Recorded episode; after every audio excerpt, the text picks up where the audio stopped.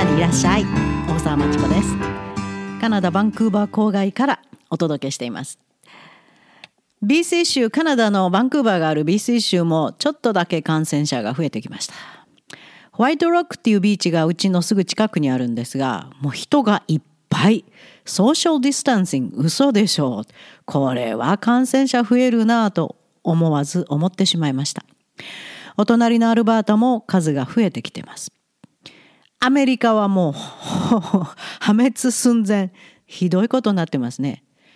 人間が知恵を結集できない。リーダーのいない国は疫病が発生するとこうなるという人類の歴史上大きな教えとなって今後も残っていくと思います。もしこのパンデミックで人類が生き残ることができれば。日本も感染者数増えてきて心配です。東京都の小池知事のあのインタビューをちょっと YouTube で見たんですけど 何も言ってないですね。ただ感染者数を言ってるだけで。だから方針はえって。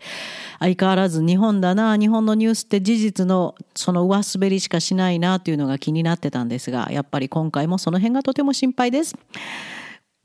当分続きそうですね。このパンデミックは当分私たちと一緒にいるかもしれない。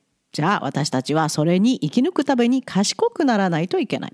特に若い皆さんカナダに留学したいなと思っている皆さんこれからどうしようか困ったなと思っている皆さん一ついいアイディアがあります。パンデミックに自分をさらに上に高めて次の準備特に留学の準備をするにはエッセイを書いてください。これには実は歴史的に大きな訳があります。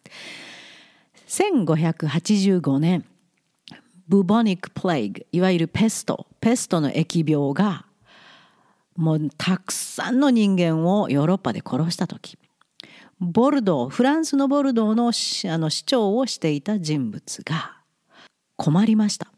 部下にもう今町を逃げ出さないと町を逃げ出さないとハエみたいに死んでしまいますよ市長。と言われました。そのその頃はもうその町の人口の3分の1がこの疫病によって死んでいました。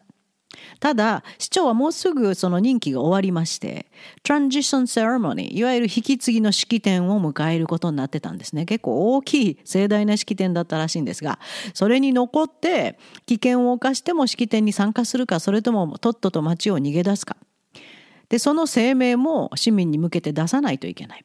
そこで市長は悩みました。悩んだ結果出した結論は The writing of essays エッセイを書くことだ。これで自分の悩みは解決すると思ったんです。今エッセイっていう言葉を聞いてただ単に英語の試験に出るから IELTS に出るから TOEFL に出るからカナダの大学に行って授業についていくためには高いレベルのエッセイが書けないといけないから日本の大学入試にもそろそろエッセイが出てき始めてます。まだレベルはそんなに高くないですが、日本の中学高校の英語に特化してるところも頑張ってエッセイを教えてるところがあります。というところからエッセイって学校で習うものアカデミックな勉強するのに必要なものというふうな概念が定着しかかってますが、特に日本の生徒の皆さんにはエッセイというと英語難しいどうしよう。そういうふうな拒否反応も出てくるんじゃないかと思いますが。人間の進化の歴史人間の知的能力がどんどんどんどん発展した歴史を見るとエッセイっていうのは The Classic of Self-Reflection 自分を振り返る。自分って誰かな？自分って何を考えてるんだろう？自分ってどんな人なんだろうと知るための本当に伝統的な方法であったわけです。self-knowing 自分を知る。特にこのパンデミック化だからこそ自分が誰なのか自分は何をしたいのか何ができるのか知らずに次の一手なんか打てません。ということでその主張は on physiognomy 人相学についてというエッセイを書きましたさあそのタイトルとエッセイの中身がどの程度似通ってたかは実際にそのエッセイを読んだわけではないので説明できませんがその中でこの市長はパンデミックっていうのは profitable disasters もう disasters もう大変な災害災難ですと。だけどそれは私に利益をもたらしてくれるプラスをもたらしてくれる災難です。なぜならばそれが次の疫病が起こった時の備えになるからここで知恵をつけます。アメリカ知恵をつけてるかな？日本はどうかな？はい。そして to rely on myself in disasters こういうパンデミックのようなもう世界的規模の disaster in distress ディストレスはもう本当に落ち込んでしまう。という時には to rely on myself in distress こういうふうな世界的規模の災害パンデミックの中ではもうみんなが落ち込んでどうしていいかわからない。distress この状態に入ります。その時頼れるものは何か。親も一緒落ち込んでます。社会も一緒落ち込んでます。学校も機能してません。政府バタバタしてます。頼れるのは myself 自分のみ。自分が自分のことをよく知ることで自分に頼ることができるんです。さあどうしたらいいか。自分に頼るってということは to first find that self 自分の自分がその頼れるもの自分の頼れるセルフって何かなっていうのをまず探してみる。自分はどんなものを持ってるか。and to found that self そういうものを持ってるって分かったらそれを found これは find の過去形じゃないですよ。found は確立させるんです。作り上げる。パンデミックでうちに困らないといけないうまく社会も機能してない今がチャンスじゃないですか自分の時間をたっぷり使ってそれをやってみるんです自分が今までどんな人生を生きてきたかなというのも振り返ってみるんですそうです。そしてこの市長はエッセイの最後をこうやって結びました。Our great and glorious masterpiece is to live properly. 私たちが生き人生を生きて一番残すことができる大きな業績というのは live properly。properly に生きたという証。properly っていうのはね日本語にすると適切にとか出てくるんですけど分かりにくいですね別に社会の規範に沿って適切にという意味じゃないんですそれからちゃんとって意味も出てきてます。よく親が子供にちゃんとしなさい。どうなどうしたらいいんだろう。困ったことないですか？ちゃんとしなさい。分かりません。ちゃんとっていうのは自分をよく知って自分はこういう人間だからこそこうすべきという生き方ができること。エッセイを書くことでそこにたどり着ける。というエッセイを書きました。パチパチパチ。素晴らしいです。で書き上げた後街をとっとと逃げ出したらしいんですけどね。セレモニーに参加したかどうかも分かりません。でもエッセイの役割。エッセイが私たちの脳にプレゼントしてくれる役割。これの凄さがこの人の書いたエッセイに表れてると思います。じゃあ皆さん具体的にどうしますか？自分でエッセイいきなり書けって困るよね。はい、そこで大ヒントです。私と私のカナダ人パートナー歩くクリティカル・ティンキングと呼んでるすっごく論理的な数学的思考のロバートがエッセイベーシックスというコースを持ってます。UX English といって日本の留学したい生徒のために作った英語学習サイトカナダから運営してます。そこの中のエッセイベーシックス。これにぜひ挑戦してみてください。セルフペーストで自分の空いている時間いつでもできます。そしてサイトから提出するとロバートからもうクリティカル・ティンキング満載の元気になるアドバイスが届きます。何回でも提出して心ゆくまでや試し自分探しを試してみてください。例えば最初のエッセイテーマこんなのがあります。I wanna go to の後をつけてそれに3つの理由をつける。非常に簡単に思います。普段の生活をしている場合ならばじゃあ外国のこんなとこ行きたいなこんな名所を訪ねてみたいなっていうエッセイを書いた方今まで生徒さんすごく多いんですが今だからこそこのパンデミックだからこそ本当はいけないなでも夢の中でも行ってみたいなそうすることによって自分が一体何をしたい人か分かるかもしれない。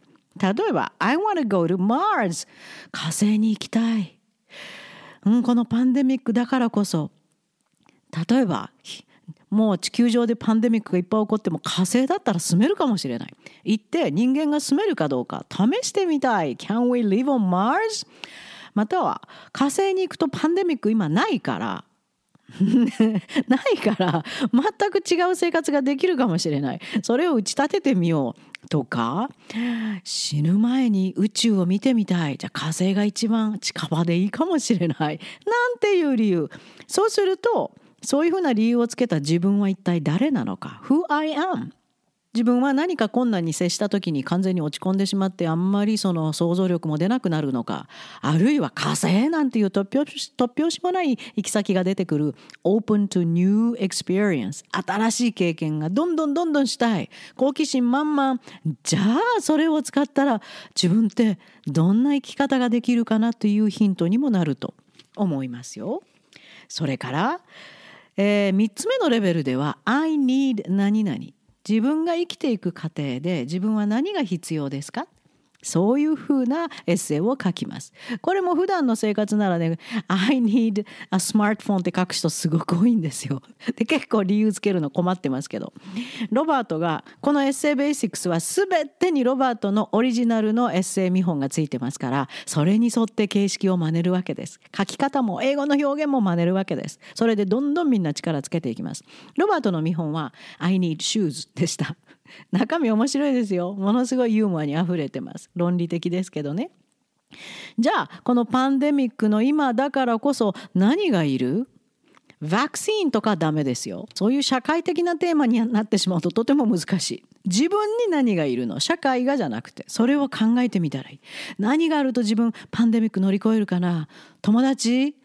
またはやっぱり学校始まってほしいそういう友達といろんなこと語らいたい。いや自分は一人でいいからもっと本が手に入るといいな。何でもいい。自分のことを考えて何が必要か。